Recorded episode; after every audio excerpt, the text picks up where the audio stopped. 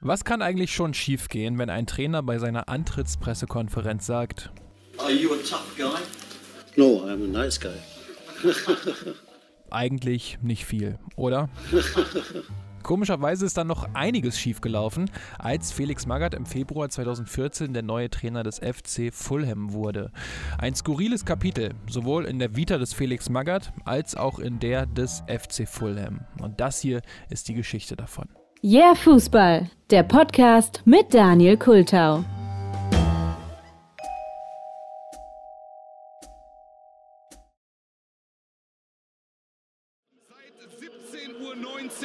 und 30 Sekunden ist es offiziell. Der VfL Wolfsburg ist deutscher Fußballmeister 2009.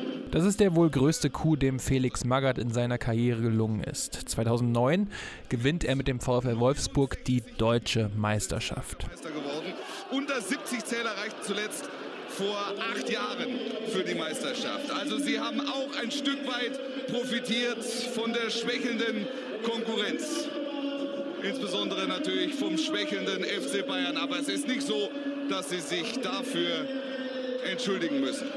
Das hat er vorher zwar auch schon zweimal als Trainer des FC Bayern München geschafft, aber den Titel mit Wolfsburg zu gewinnen, hebt ihn persönlich nochmal auf ein ganz anderes Level. Ansonsten nur Siege und heute eine 5 zu 1 Gala gegen Werder Bremen. So, jetzt eskaliert es hier völlig. Doch Felix Magath ist damals und auch heute noch ein höchst umstrittener Trainer. Da geht es zum einen um sein hartes Training. Das bringt ihm Ende der 90er Jahre bei Eintracht Frankfurt den Spitznamen Quelix ein. Beim damaligen KSV Klein Karben aus der Oberliga hatte Eintracht Frankfurt mit 1 zu 2 verloren. Das war ein Testspiel. Und einen Tag danach hat Magath dann eine zusätzliche Laufeinheit angesetzt. Dazu gab es eine harte Vorbereitung, in denen auch Magaths späteres Markenzeichen, die Medizinbälle, ihr Debüt gefeiert haben. Viele Frankfurter Medien haben ihm damals deswegen den Spitznamen Quälix gegeben. Magath selbst sagte dann gegenüber der Frankfurter Rundschau, es nervt nur noch. Ich mache nicht zum ersten Mal Vorbereitungstraining und bislang waren meine Mannschaften noch immer topfit, wenn die Saison begann. Sein damaliger Spieler Jan Age Fjordhoft sagte damals das inzwischen legendäre Zitat: Ich weiß nicht, ob Felix Magath die Titanic gerettet hätte, aber alle Überlebenden wären auf jeden Fall top fit gewesen.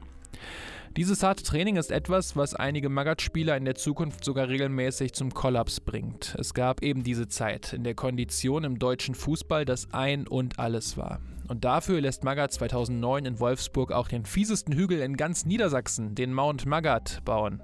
Rund drei Meter hoch und ihn zu erklimmen ist, wie immer man das auch anstellt, unfassbar schwierig. Er macht die Spieler des VfL Wolfsburg aber immerhin so fit, dass sie 2009 eben deutscher Meister werden.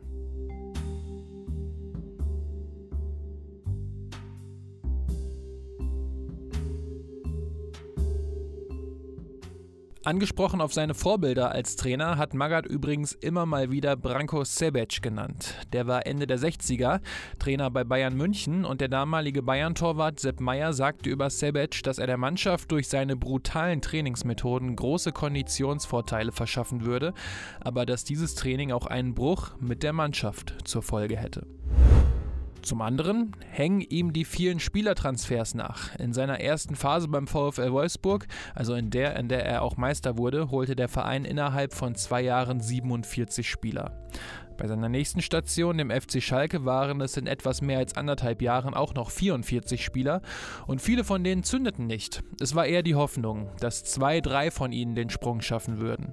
Beim VfL Wolfsburg war das unter anderem Edin Dzeko, der für 4 Millionen Euro aus Teplice kam und für 37 Millionen Euro zu Manchester City gewechselt ist. Es gab jedoch auch die Revoje Charles, die Peter Jiraceks, die Ali Karimis oder die Angelos Caristeas, äh, die allesamt eher den Kader gefüllt oder schon ein wenig aus der Zeit gefallen waren.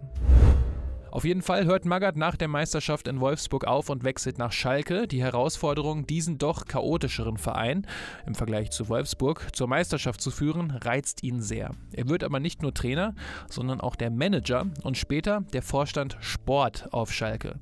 Felix Magath hat also deutlich mehr Macht. Und das nutzt Magath anscheinend aus, was später auch zu seinem Rauswurf geführt hat. Denn 2011 nach nicht mal zwei Jahren auf Schalke schmeißt ihn der Verein raus. Neben der sportlichen Krise soll Magath bei einigen Transfers Alleingänge gemacht haben, ohne sie sich vorher vom Aufsichtsrat abnicken zu lassen. Auf einer Sitzung hätte Magath die Möglichkeit gehabt, sich zu erklären, er tauchte jedoch nicht auf. Für Magath ging es nur zwei Tage später zurück zum VfL Wolfsburg, wo er neben dem Traineramt ebenfalls sofort der Geschäftsführer Sport wurde. Aber knappe anderthalb Jahre und 45 Neuzugänge später muss Magath wegen Erfolglosigkeit gehen und ist dann erstmal aus dem Fußballzirkus verschwunden. Zumindest für rund anderthalb Jahre.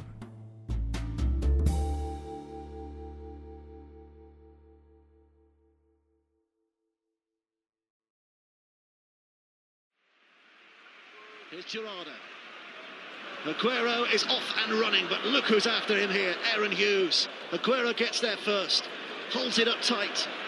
Hughes concerned here because Aguero looks to play it in, and Fulham, it's a deflection. It's heartbreak for Fulham, and it had to be it? Der FC Fulham hat 2010 fast den größten Erfolg der Vereinsgeschichte gefeiert, doch im Europa League-Finale war Atletico Madrid damals den Tucken besser und hat durch ein Tor in der Verlängerung durch Diego Forlan mit 2 zu 1 gewonnen. But you see Forlan do that goal scorer's movement. This time it's from behind the defender, right in front of him, the last yard.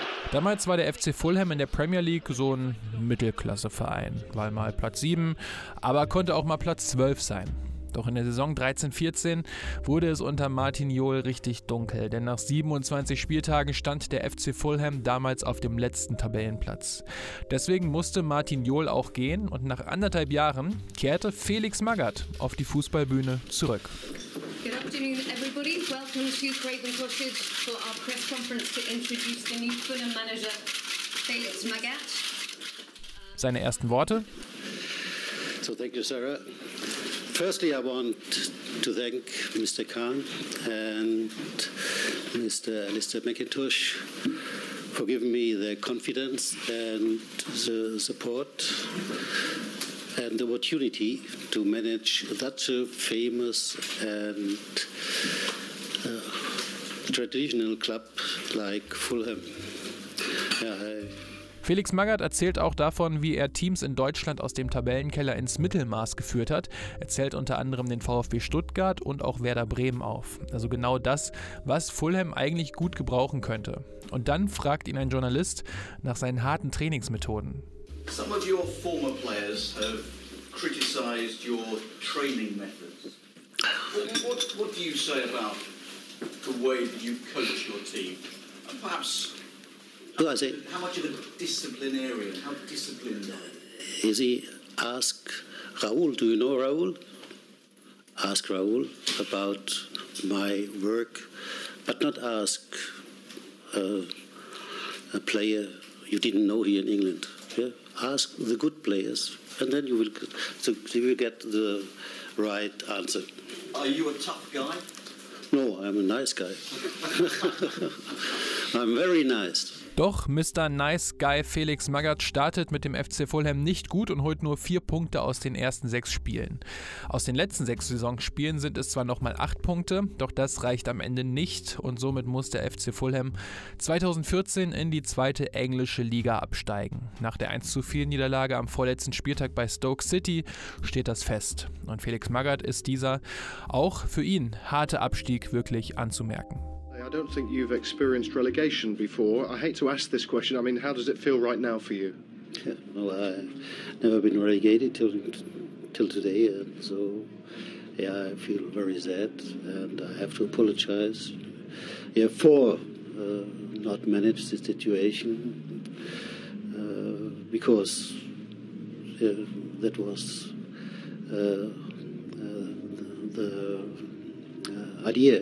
If the club asked me to come, and I tried, but at the end, yeah, it was better than before, but at the end, it was not enough.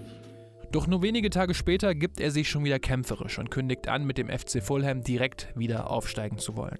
I think now it is a chance yeah, to work this club to sure come back to the Premier League and yeah, to uh, develop uh, to a Premier League club which has a great future. Und wie soll die Rückkehr unter anderem gelingen? I think every worst situation has his good side, and I think we have to take it as a chance now to change some things and uh, to build up a new team.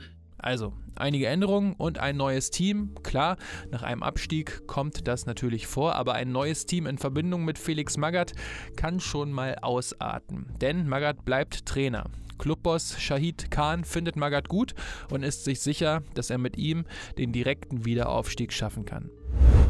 In der Sommerpause gibt es dann ordentlich Bewegung im Kader. Aber zum Auftakt in die neue Saison stehen gegen Ipswich Town zehn neue Spieler in der Startelf und somit verliert Fulham den Auftakt in der zweiten englischen Liga mit 1 zu 2. Und die Horrorserie geht dann auch weiter. Denn Fulham holt aus den ersten sieben Spielen nur einen einzigen Punkt. Am siebten Spieltag verliert Fulham bei Nottingham Forest mit 3 zu 5 und Magath sagt dann nach dem Spiel, can only say sorry, but the uh, fans they are were here and have seen the game. They have seen that uh, the team has done very well, and it was very unlucky that we have here uh, lost. Will they see any progress uh, having been made? Will they, will they believe that the current coaching staff, the current team, can get the side away from the bottom of the table? If we play like today, I have no doubt that we will uh, get up. And you're happy in the role and you, you're happy to continue doing it? Yeah, sure. Doch Clubboss Shahid Khan hat genug gesehen und wirft Magath nach dieser Niederlage raus. Felix Magath hat also in 20 Spielen für den FC Fulham nur vier Spiele gewonnen und aus insgesamt 60 möglichen Punkten nur 16 geholt. Später wird Magath nochmal Trainer in China und im Frühjahr 2022 dann bei Hertha BSC Berlin. Ende.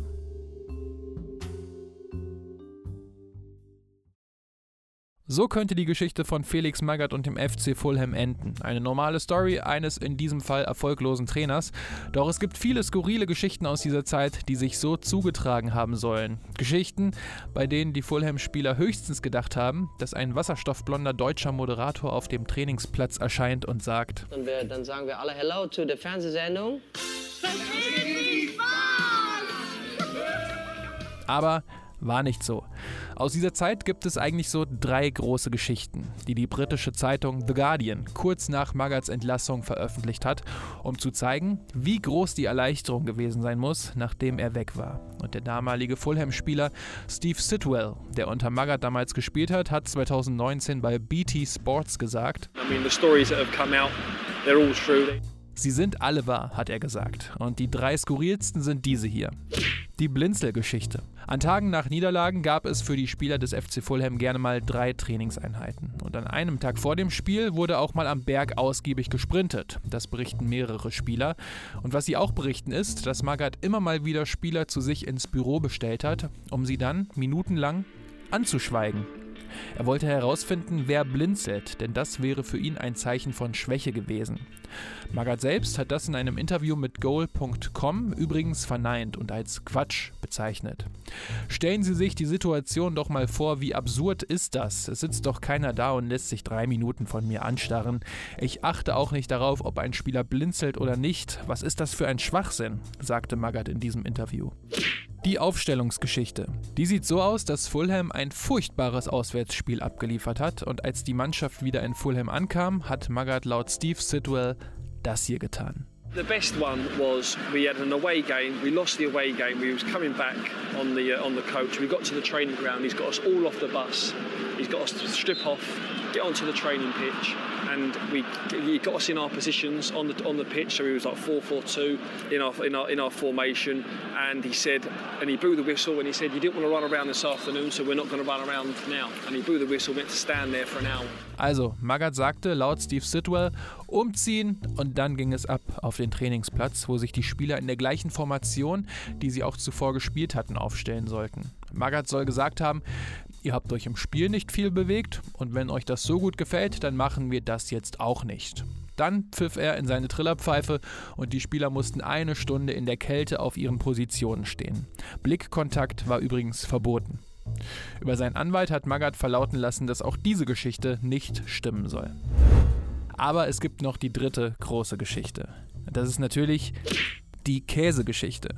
Und die handelt Steve Sitwell eigentlich kurz und total unspektakulär ab. Cheese on the knee, yeah, yeah. cheese on the knee. Any cheese? Uh, I think it was a certain cheese, and you had to get a certain alcohol to rub it in, and, and, and I think you had to call your mum. You had to call your mum on the phone. Dieser Käsemythos schwebte allerdings im Fußballuniversum und es war zu bizarr, um es zu glauben. Es ging um den Norweger Brede Hangeland, der sich nach einigen Jahren selbst zu der Geschichte äußerte. Und, der war das auch litt sånn hvis Bayern hadde fått lov til å velge und zwar im norwegischen Fußballpodcast Heia Football.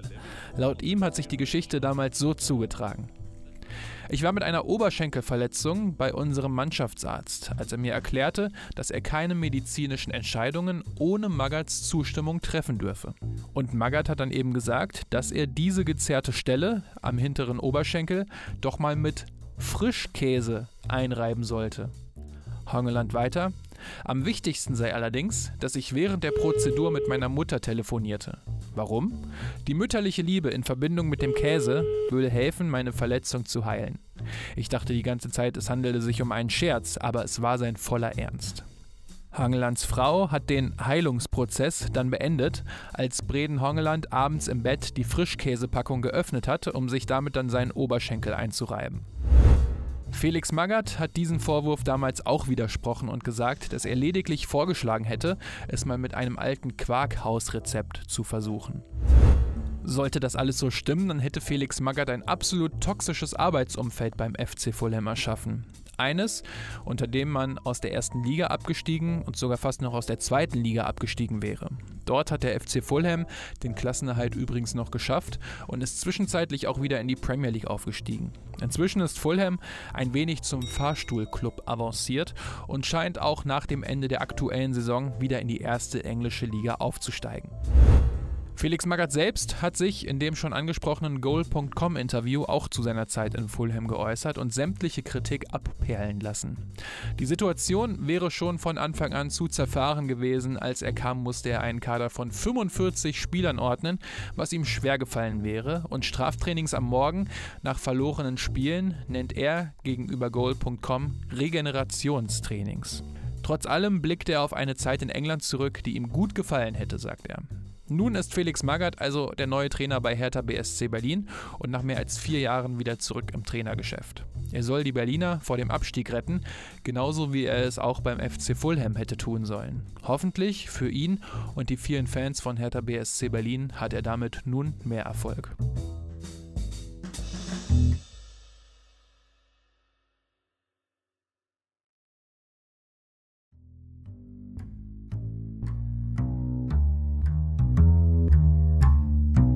So, das war die Episode rund um Felix Magath beim FC Fulham. Dieses Mal ein kleines bisschen kürzer als sonst. Aber ähm, ja, diese ganzen Stories, als ich die das erste Mal gehört habe, war mir eigentlich direkt klar, dass ich da mal eine Episode drüber machen möchte. Und ich kann mir wirklich gut vorstellen, und ich meine, das ist jetzt nur eine Vermutung meinerseits, dass diese Geschichten wirklich wahr sind, beziehungsweise dass da ganz viel Wahres dran ist. So skurril sie auch sind. Und ähm, ja, was ich ziemlich passend fand, war das Zitat von Sepp Meyer über Branko Sebec, also Magaths Vorbild, dass er der Mannschaft durch seine ja, brutalen Trainingsmethoden große Konditionsvorteile verschaffen würde, aber dass äh, dieses Training auch einen Bruch mit der Mannschaft zur Folge hätte. Und das ist so mein ganz persönlicher Eindruck, den ich von Magath als Trainer habe. Durchschnittlich war er ja auch nicht mal äh, anderthalb Jahre bei einem Verein und das zeigt meiner Meinung nach schon, dass kurzfristig Erfolg möglich sein kann zu einem bestimmten Preis. Und dieser Preis sorgt dann halt dafür, dass es halt langfristig nicht klappt. Nur meine ganz persönliche Meinung zu Magath als Trainer. Ja, wie seht ihr das denn? Schreibt es doch gerne mal in die Kommentare auf YouTube, Insta oder auch auf Twitter. Die ganzen Daten findet ihr natürlich in den Show Notes oder auch direkt auf yeahfußball.de.